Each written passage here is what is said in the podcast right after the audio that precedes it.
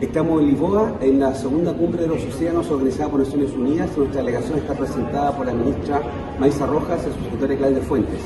Acá el tema principal es ver qué otras medidas hay que ir adoptando para la protección de los océanos.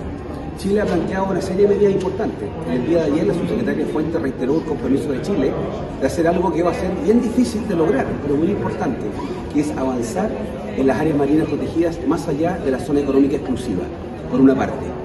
Esto es algo complejo, pero que hay que avanzar para generar un precedente.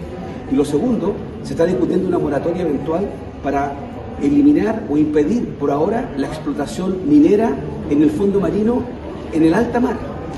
Para eso también se requiere un marco multilateral de reglas. Por último, una noticia muy bienvenida acá en la conferencia de los océanos fue lo que se acordó en la Organización Mundial de Comercio, en donde el acuerdo entre más de 160 países para terminar con los subsidios a la pesca. Esto que se creía difícil fue posible lograrlo. Lo que señala todo esto es que el multilateralismo, las reglas a nivel global, siguen siendo fundamentales en un mundo como el de hoy.